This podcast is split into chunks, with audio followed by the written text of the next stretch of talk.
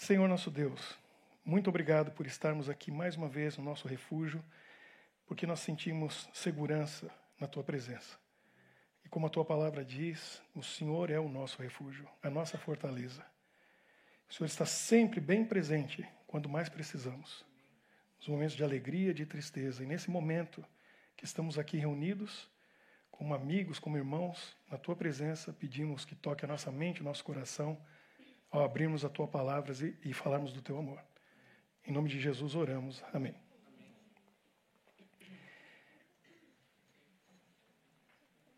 Bom, como vocês sabem, nós estamos no mês de janeiro, nesta série chamada Ponto de Vista. E aqui nós apresentamos os quatro princípios, os quatro pilares daquilo que nós, no nosso refúgio, cremos que são o mais importante. Relacionamento, foi semana passada a visão turva, hoje visão oblíqua. Palavra ruim de falar, né? Oblíqua. Tenta falar aí. É complicado. Por que visão oblíqua? Veja, hoje nós vamos falar sobre serviço. Quem tem uma visão frontal de alguma coisa é uma visão bidimensional. Você só vê largura e altura. E tem gente que passa pela vida assim, sem uma terceira dimensão. Porque o mundo dela e a dimensão que ela tem é ela. Bom, a gente nasce assim, né? Todo mundo é assim, egoísta. A gente pensa na gente. O que eu gosto, o que eu quero, o que eu preciso. O foco está na gente. Quem tem filho sabe. Tem que ensinar eles a servir. E eles mais atrapalham que ajudam. Só queria ajudar, só queria ajudar. Põe eles para ajudar. Ano passado eu fiz um rodízio de pneus no carro. Sabe o que é isso? Tirar os pneus mudar de posição. Os da frente passar para trás. Eu demorei mais de uma hora fazendo isso. Meu menino, com três anos, estava lá. Três anos e pouco. Me ajudou. Ele ficava segurando os parafusos. Aí ele me dava o parafuso. Só queria ajudar. Tem que ajudar. Tem que participar para entender que o mundo não é só ele o que ele quer, mas as pessoas também precisam de alguma coisa. Profundidade. Está vendo na imagem? Se você olha só aquela face da frente, é bidimensional. O tridimensional é onde está a profundidade. Pessoas rasas, pessoas sem profundidade, não têm a terceira dimensão. Elas estão precisando de uma visão oblíqua para ver que o mundo tem uma terceira dimensão. E nessa terceira dimensão estão os outros a necessidade dos outros, o que eles precisam, o que eles gostam, o que eu posso fazer por eles. Então, nós, aqui como cristãos, a gente tem que sempre pensar nisso. O mundo não sou só eu. Se tem um cristão bidimensional, esse cristão não entendeu nada a respeito de Jesus. Ainda não conhece Jesus. Ainda não estudou a Bíblia. Não entendeu que existe uma terceira dimensão. Muda a visão. Tem que entender que a felicidade está no serviço. É quando a gente faz o outro feliz que a gente é mais feliz. É ou não é? Não é assim a vida? É ver o sorriso no rosto do outro e você saber, é culpa minha. Como é bom. Essa é uma culpa que todos nós temos que levar. Você tem que carregar essa culpa. Está feliz? De nada. Eu sei que eu fiz por você. Isso é muito bom. E o servir e o ajudar, ele vai desde a coisa mais simples até a mais importante. Olha essa foto, eu achei tão legal. Olha que coisa simples que foi esse ato de serviço em ajudar alguém. Pela perna, acho que é uma menina que está ali. Amiga dela, cansada, estão no ônibus. Ela, ela precisava descansar, colocou a cabeça em cima da mala, mas a mala, o que, que tem embaixo? As rodinhas. Ela não vai parar, o ônibus não para. Ela vai vir para trás. Um ato de bondade, de serviço. Só colocou o pé ali, segurou a mala Querida, descansa aí. Talvez nem conheça, talvez nem conheça.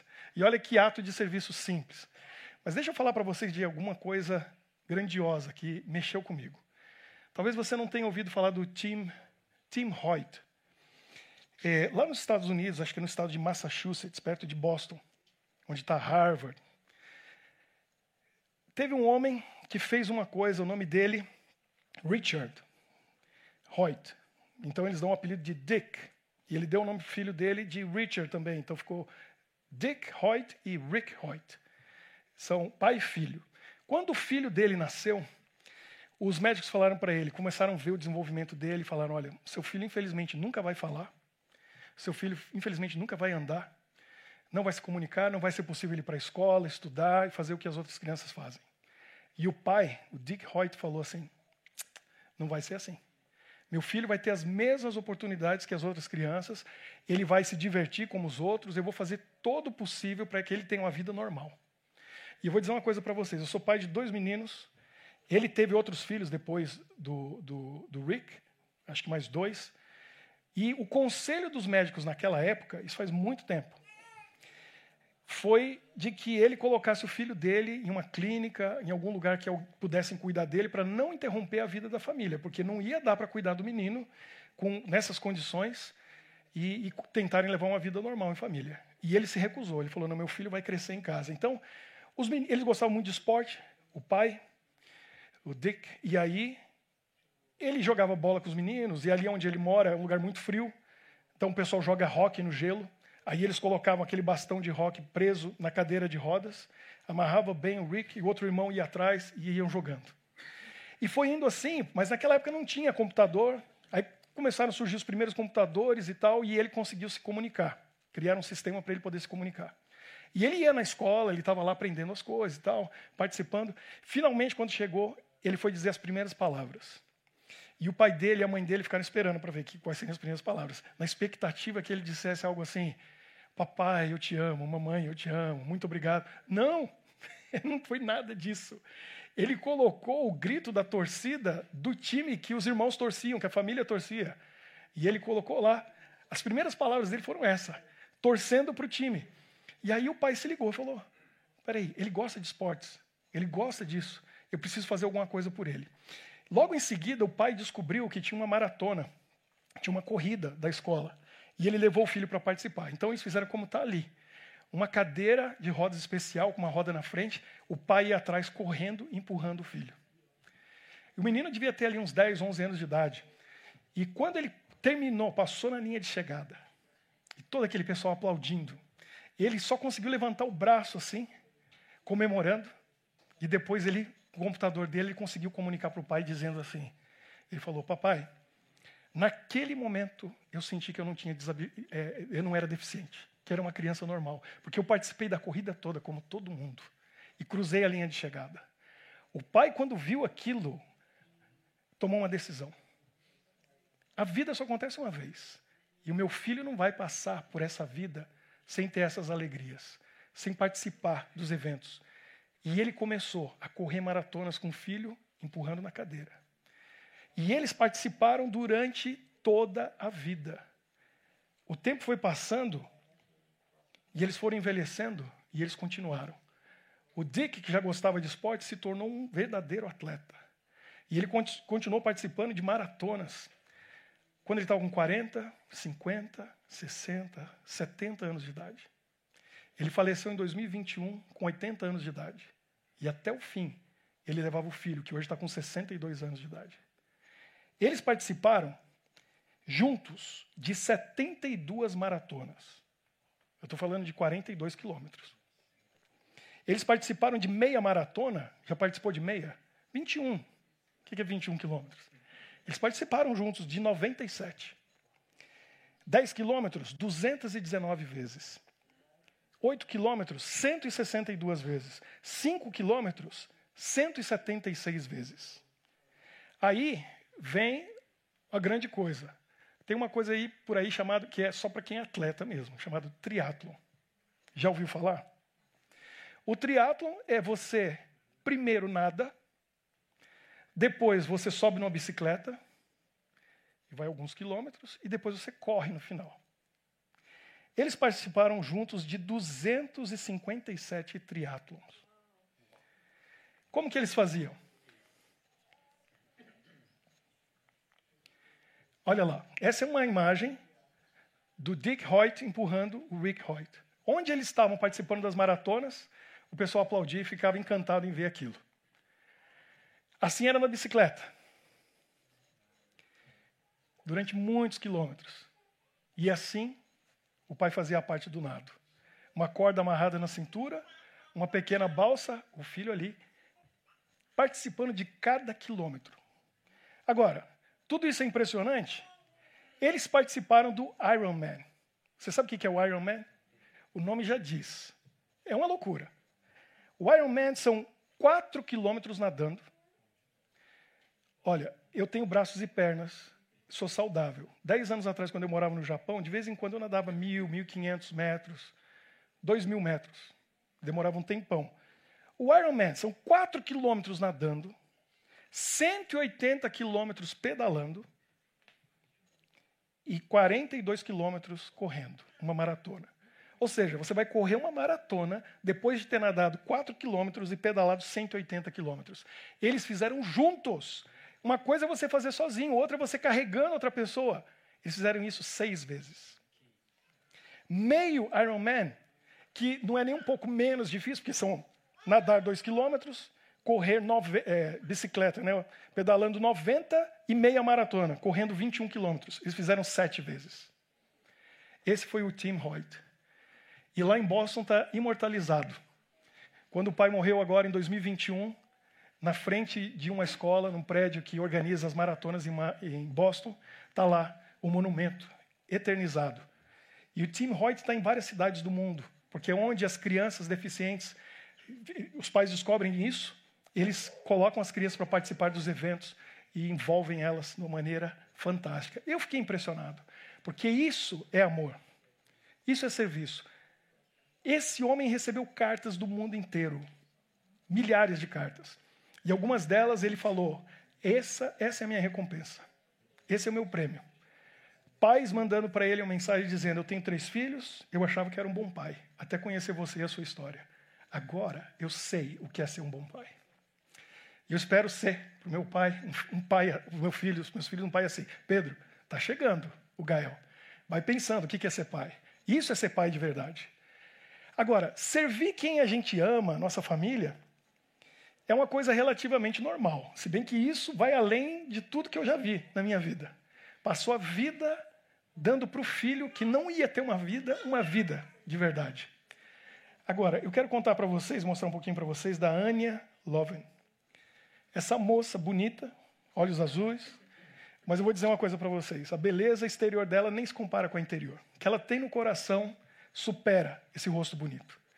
Porque a Ania é dinamarquesa e faz alguns anos ela foi de férias com o esposo para a África. Foi para a Nigéria. E quando ela chegou na Nigéria, ela viu a pobreza nas ruas, as crianças passando fome, andando na rua aquilo tocou o coração dela de uma maneira tão forte que ela resolveu voltar para a Dinamarca, vender a casa, vender tudo, pegou todo o dinheiro, se mudou para a Nigéria para tirar as crianças da rua, para dar comida para elas. E está aí. Hoje ela mora lá, na Nigéria. A última vez que eu vi, ela tinha 48 crianças, que ela tirou da rua para dar alimento, para dar uma vida digna. Uma das histórias mais marcantes foi esse menino que encontraram na rua com mais ou menos dois anos de idade, literalmente pele e osso. E ela está aí sendo fotografada, dando água. Quando eu vi essa foto, eu fiquei pensando, né? Às vezes a gente vê uma pessoa assim com a perna, o braço todo tatuado, um piercing aqui, outro ali, e fica pensando: essa pessoa está meio longe de Jesus. A Ania está aí para provar o contrário. Porque o que ela faz prova que o que ela tem no coração é Jesus. Tem amor. Ela tirou esse menino da rua, dá uma olhadinha só, oito semanas depois. Esse é aquele menino, oito semanas depois. Ele precisava de comida e de amor. Olha a mudança. Agora a Ania refez a foto um ano depois. Esse é o mesmo menino, um ano depois. Era o que ele precisava. E aqui está ele, em 2020. Olha aqui, vida que podia ter sido perdida, mas porque uma pessoa se importava, uma pessoa disse: Eu vou fazer a diferença, eu vou fazer minha parte. Mudou a vida dessas crianças. A gente tem vários exemplos por aí de pessoas que dedicaram sua vida, seu tempo, seus recursos, seus talentos para servir. Teve gente que chegou aqui hoje, já está servindo, né? É, aqui você chega depois eu vou falar um pouco mais. Aqui é um lugar que não é para assistir. Eu falei para o pessoal: você quer assistir alguma coisa? Você fica na sua casa, liga a sua tela bem grande lá, Netflix. Hoje tem mais que Netflix, tem várias opções. Vai no teatro, vai no cinema. Quer ver coisa interessante? Vai no museu. Né? Aqui não é lugar para vir assistir. Aqui é lugar para a gente se envolver, participar, fazer a diferença. E eu vou mostrar para vocês como que esse é um dos pilares. Mas esse pilar do nosso refúgio, ele é baseado na vida de Jesus, no exemplo de Jesus. Porque Jesus, ele veio, e ele mesmo diz isso, ele veio para fazer a diferença. E ele não veio para reinar, porque ele é o rei do universo. Ele veio para ensinar a gente o que é o amor de verdade. Ele veio para servir. Ele veio em forma de servo. Olha só o que diz lá em Filipenses 2,7. Antes a si mesmo se esvaziou, assumindo a forma de servo, tornando-se em semelhança de homens. Jesus veio em forma de servo. Ele não veio em forma de homem, simplesmente. Ele veio para servir. E Jesus mesmo, ele diz isso. Ele diz: Pois o próprio filho do homem, Jesus falando, não veio para ser servido, mas para servir e dar a sua vida em resgate de muitos. Marcos 10, 45. Jesus disse: Eu não vim aqui a passeio. Eu vim aqui para servir. Servir a ponto de dar minha vida para que muitos possam ter vida eterna. Uma coisa a gente pode contar com Jesus: ele não fala nada da boca para fora. Se ele falou que veio para servir, ele veio para servir. E aí a gente olha para a vida dele com os discípulos. Parecia que Jesus era o mordomo deles. Eles estão com fome, ele alimenta. Eles estavam cansados, ele era sensível. Vamos parar aqui, vamos descansar. Sempre preocupado com eles. Pensa no pior momento da vida de Jesus. Quinta-feira à noite, ele está no jardim do Getsemane, em agonia, sofrendo, porque ele sabia o que, que ele tinha de passar. Em agonia tão grande que o suor estava transformando em sangue, estava escorrendo sangue na sua face. Ele para o que ele está fazendo, em oração com o Pai, três vezes, para verificar se os discípulos estavam bem. Se eles estavam caindo em tentação. Se eles estavam orando. Aí ele volta, continua orando, está em agonia, em aflição, para de novo e vai lá cuidar deles. Olha que amor que ele demonstrou. Tem uma história que mostra muito bem como Jesus lida com quem ele ama, como ele se preocupa. Está em João no capítulo 21. É uma história muito interessante, porque Jesus morreu, ressuscitou, e Pedro desistiu. Pedro mudou de ideia. Vou voltar a ser pescador, quem vai comigo? E vários foram com ele. Aí ele está no Mar da Galileia, pescando a noite inteira. E, como era de costume, não pegava nada. E alguém disse certa vez: é muito bom que Jesus convidou eles para serem discípulos, porque pescadores eles eram péssimos. Né? Na madrugada, aparece alguém lá na praia. Olha para eles, eles olham para a pessoa e não reconhecem. Porque ninguém reconhecia Jesus depois da ressurreição. Maria Madalena achou que ele era o jardineiro. Só quando ele falou, Maria, ela reconheceu a voz. Como nós hoje, a gente não vê Jesus, mas reconhece a voz dele, ele fala com a gente. No caminho para Emaús, dois discípulos estavam descendo, Jesus aparece, conversa com eles, eles não reconhecem que é Jesus. Você não sabe o que estava acontecendo em Jerusalém agora? Morreu, mataram Jesus, o rabino. Muitos creem que ele era o Messias e ele vai horas explicando o Velho Testamento. Aí ele entra na casa deles, no momento que ele parte o pão, eles reconhecem. Igual a gente. A gente não vê Jesus, mas quando a gente parte o pão na ceia do Senhor, a gente reconhece Jesus. E agora ele está na praia, ninguém reconhece ele, os discípulos estão lá no barquinho. E Jesus era mestre em fazer pergunta provocativa. Dá uma olhada na história. Ele sabia as perguntas certas na hora certa. E ele faz para os pescadores a pergunta mais provocativa que alguém pode fazer. Pescando aí a noite inteira? Vocês não pegaram nada, não, pegaram?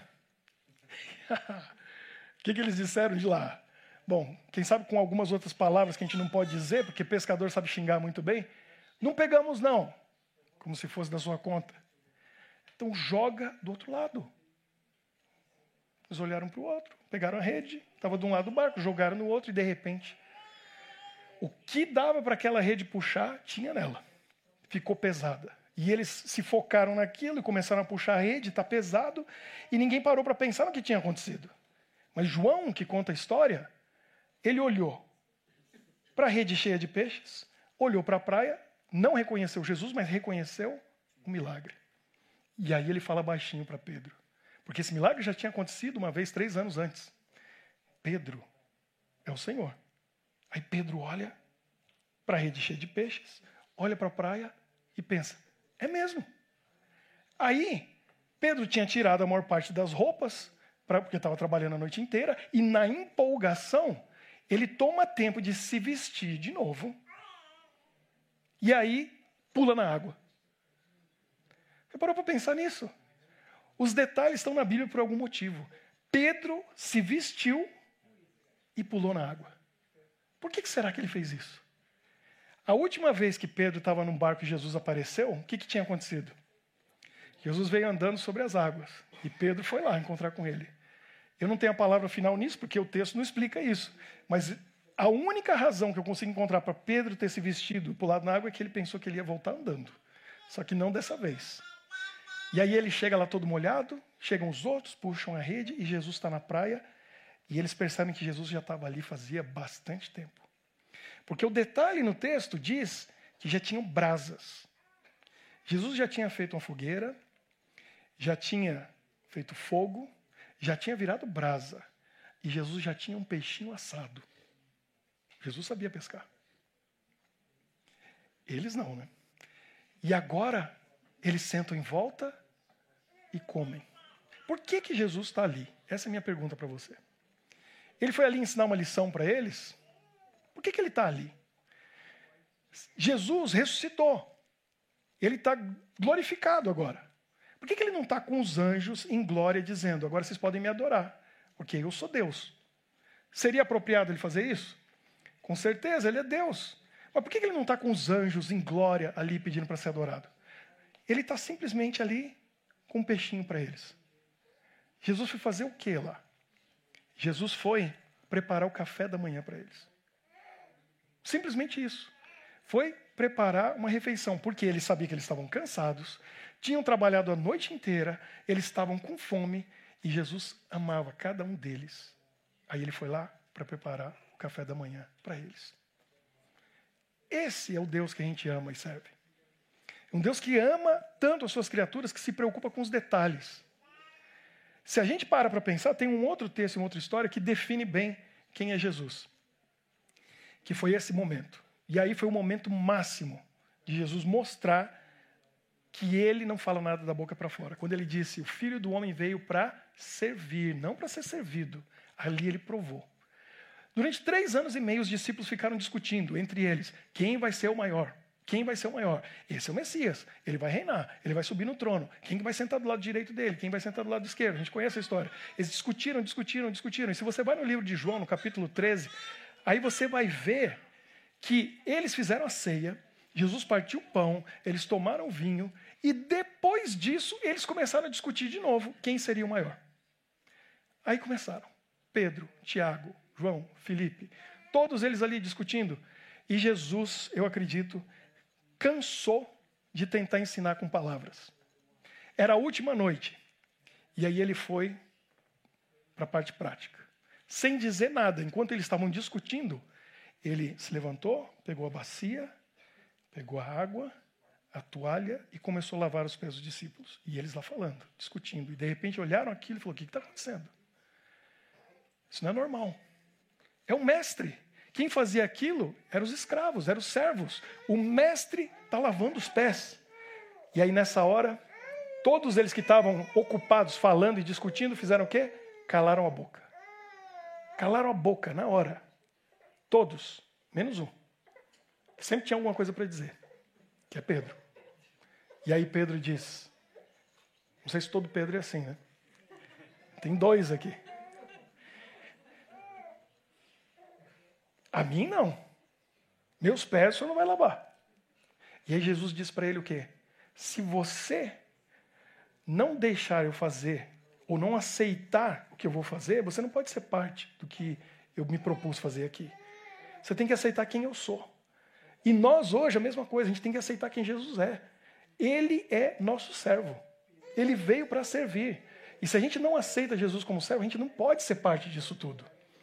Jesus queria lavar os pés de Pedro, mas mais do que isso, ele quer lavar o coração de Pedro, a alma dele, como ele quer lavar a sua alma, o seu coração, a sua vida. E eu tenho que aceitar. Só isso. Eu aceito que Jesus veio para servir. Quem? A mim. E ele quer lavar os meus pés. Ele quer lavar meu coração. Ele quer tirar toda sujeira, toda impureza, todo pecado de dentro de mim. E ele vai fazer isso. Agora, se você é discípulo de Jesus, ele não parou por aí. Porque ele falou, depois de ter feito aquela cerimônia, Pedro aceitou. Ele disse o quê? Ora, se eu, sendo o Senhor e o Mestre, mas não é só isso, se eu, que sou o Criador do universo, eu que criei esse planeta, eu que fiz tudo que existe, eu que fiz você, vos lavei os pés, também vós deveis lavar os pés uns dos outros. Porque eu vos dei o exemplo para que, como eu vos fiz, façais vós também. Vocês são meus discípulos? Sigam o Mestre. Eu tenho o direito de reinar no universo, mas eu me humilhei ao ponto de me ajoelhar diante de você. Imagine você nesse lugar, nessa cena, nesse momento. Você consegue imaginar? Feche seus olhos. Feche seus olhos. E imagine que Jesus está diante de você. E ele está se ajoelhando. Ele tem uma bacia com água, uma toalha, e de repente você sente a água e a mão de Jesus lavando o seu pé. Essa mão é a mão de quem te fez. Essa mão é a mão que criou essa terra, que criou o sol, a lua, as estrelas, essa galáxia, criou o universo. Essa mão está tocando os seus pés e está lavando os seus pés. Pode abrir seus olhos. Você consegue entender isso? Você consegue imaginar que o Deus Criador do universo fez isso? Porque ele disse: Eu sou o servo de vocês. Eu vim para servir. Eu não vim para ser glorificado, exaltado, para receber honras. Eu tenho lá no meu trono. Eu tenho bilhões de anjos que me adoram. Eu vim aqui para ensinar a vocês o que é grandeza. Porque no meu reino, Jesus disse, o maior é o servo de todos. E se você serve todos, você vai ser exaltado por Ele. Por quê? Porque você se assemelha a Ele. E aí Jesus vai dar para você grandes coisas. Porque Ele quer fazer de cada um de nós uma cópia dele. Sabe por quê? Porque não existe nada melhor do que isso. E Jesus quer para você o melhor. Aí ele quer que nós sejamos um exército dele, cópias dele. Você não perde a sua identidade, quem você é, mas o amor que você tem no coração é o mesmo que ele tem. O desejo de servir é o mesmo que ele tem. E aí você vai entender o que é ser feliz. Você acha que Jesus não foi feliz no tempo que ele passou aqui na terra? Ele viveu para os outros. E onde ele ia, ele via pessoas tristes, cabisbaixas, sofrendo. Um porque era cego, o outro porque era paralítico, o outro porque tinha algum outro problema, uma mulher que estava doente há tanto tempo, um homem 38 anos na beira de uma piscina ali, tentando, esperando um milagre. Encontrou Bartimeu em Jericó. Quando Jesus saía de uma cidade, não tinha mais ninguém triste ali. Ele deixava um sorriso no rosto de todo mundo. Era a mãe o pai feliz por causa do filho. Era a pessoa feliz por ela mesma, mas ela via um monte de gente feliz ao redor. Era contagiante. Que vida maravilhosa foi a vida dele. E aí, no final da vida dele, em João 14, verso 12, ele diz: Vocês são meus discípulos. Tudo isso que eu faço, vocês vão fazer também. Vocês vão fazer a mesma coisa. Aí ele diz: Coisas ainda maiores vocês farão, porque vocês são meus discípulos. Siga meu exemplo. Faça o que eu estou fazendo. E vocês vão descobrir o que é felicidade é você se sentir culpado da felicidade do outro. Isso é ser feliz. É você ver um sorriso no rosto da outra pessoa e falar, falar para si mesmo: fui eu que fiz isso. Fui eu que pintei esse sorriso lá. Porque eu servi, porque eu ajudei, porque eu apoiei. Todos nós podemos fazer isso. E aqui, na nossa comunidade, no nosso refúgio, nós fazemos isso. E você vai ter oportunidade de fazer isso. De ajudar, se você quiser. Nós já estamos com programas sendo preparados para o ano para você se envolver com atividades que vão fazer isso. Aqui no estacionamento, lá atrás, a gente tem esse caminhão.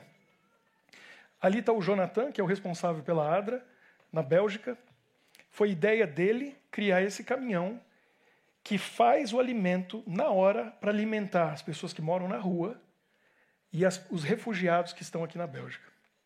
Está ali comigo a Gabi, A gente, numa sexta-feira à tarde, teve o privilégio de, de trabalhar juntos. Está lá a Maiara também. E a Maiara é responsável por esse projeto na nossa igreja. Então, se você quiser participar de algo assim, você pode se envolver. Tem os dias, os horários, você vai lá dentro do caminhão, prepara o alimento, ou fica lá fora, como eu, fi, eu fiz, conversando com as pessoas, entregando para elas o alimento, fazendo amizade. Esse projeto, ano passado, ganhou o prêmio, primeiro lugar na Bélgica, como o melhor projeto humanitário da Bélgica, em 2022. Por quê? Porque aqui muita gente, muitas igrejas e muitas instituições vão para as estações de trem e dão alimento, mas é um sopão com um pãozinho. O sopão vem lá, não sei de onde. Aqui é um alimento saudável, vegetariano, preparado na hora, que é dado para a pessoa. Durante a semana, o caminhão vende também refeições, e a pessoa que compra a refeição naquele caminhão, ele é autossustentável esse projeto. Ela sabe que com aquele hambúrguer ou hot dog que ela comprou, ela vai alimentar duas pessoas. Olha que coisa fantástica. Esse projeto é um dos muitos projetos que a gente tem aqui. E a gente quer convidar você para participar deles. Para você estar junto com a gente em cada um desses projetos. Eu quero convidar a Fran para vir aqui é, e a Maiara. A Maiara é responsável por esse projeto especificamente. E a Fran e o Ademir, que não está aqui, ele está em Santos. Estou sabendo. Está na praia em Santos, olha só. O que, que você está fazendo aí, Ademir? Deixa aí. Quando ele chegar, a gente conversa, né? A Fran e o Ademir, eles são os responsáveis no nosso refúgio pelos muitos projetos que a gente vai fazer. Dias diferentes, horários diferentes, atividades diferentes durante o ano. E vai ser uma coisa maravilhosa, porque a gente vai ensinar que é ser feliz. Você já fez isso no Brasil, você sabe como é gostoso. Muito, muito. Eles têm experiência, têm conhecimento e vão estar convidando a gente para participar desses projetos. A gente vai anunciar e você vai poder se envolver e participar. A Maiara, ela representa a ADRA aqui na nossa igreja, tem vários projetos. Né? Um deles é o Food Truck. E a gente está convidando vocês para participar. Se você preencheu o seu formulário lá com o código, você vai ver que tem lá, eu quero ser voluntário. Se você não pôs, aí volta lá, preenche de novo. Quem sabe ganha outra lembrancinha e coloca lá, eu quero participar. Mas quando chegar o convite, aceite o convite. Porque simplesmente nós somos aqui um veículo de Jesus. É a Ele que você está imitando. É a Ele que você está seguindo. E eu quero, nesse momento, fazer uma oração por vocês. E por esse projeto. Pelo Ademir também, por extensão lá. Chega lá em Santos a oração? Chega. Chega. Então tá tranquilo. Já tem conexão lá em Santos? Já. Já. Então tá bom. Tá tudo certo. Mas eu quero convidar vocês para orarem comigo para nosso coração mudar, para a gente servir e ser feliz, para a gente fazer diferença na vida das pessoas, como o Dick Hoyt fez na vida do filho dele. E a história dele está imortalizada naquela estátua. Ninguém nunca vai esquecer esse homem que morreu com 80 anos de idade. Que vida proveitosa! A Ania podia ser mais uma dinamarquesa, vivendo tranquila lá num país rico, na sua casa, assistindo Netflix. Né? Podia estar lá tranquila, não, ela resolveu fazer a diferença, fazer da vida dela algo que vai mudar a vida dos outros. E aquelas crianças, imagina, devem tudo para uma mulher que tem no coração o amor de verdade. Então, a música que a gente cantou, uma das que a gente cantou aqui, como que eu posso amar e não não agir, ficar de braço cruzado, não fazer nada? É impossível. Quem ama vai agir. Agora, se você fala, eu, não, eu acho que eu não tenho amor, que eu não tenho vontade. Começa a agir que o amor vai nascer. Porque no processo de ajudar os outros, você vai começar a sentir esse amor. Se tem amor, haja. Se não tem, faça. Que vai acontecer com você. Quero convidar você para se levantar nesse momento, para a gente orar.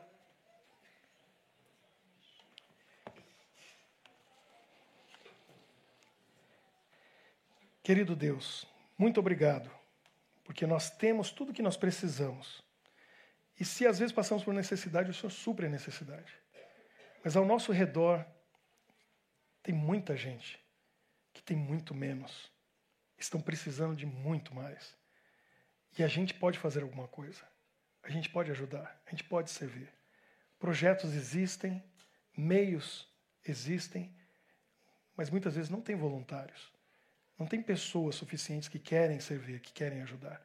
E hoje a gente confia que o teu amor vai fazer parte do nosso coração, da nossa vida. E a gente vai fazer da nossa vida, que acontece só uma vez nessa terra, algo significativo. Algo que vai fazer a diferença na vida de alguém. Cada um aqui hoje tem o desejo de servir. Às vezes não sabemos como. Ajude a nós aqui no nosso refúgio encontrar esses caminhos, para que cada um encontre o seu dom, o seu talento e possa fazer a diferença na vida de alguém. Obrigado pela Maiara, pela Fran, pelo Ademir, que estão se dedicando à frente desses projetos. Colocamos a vida deles nas tuas mãos e pedimos a tua bênção especial por eles e as suas famílias. Nós oramos pedimos isso tudo em nome de Jesus. Amém.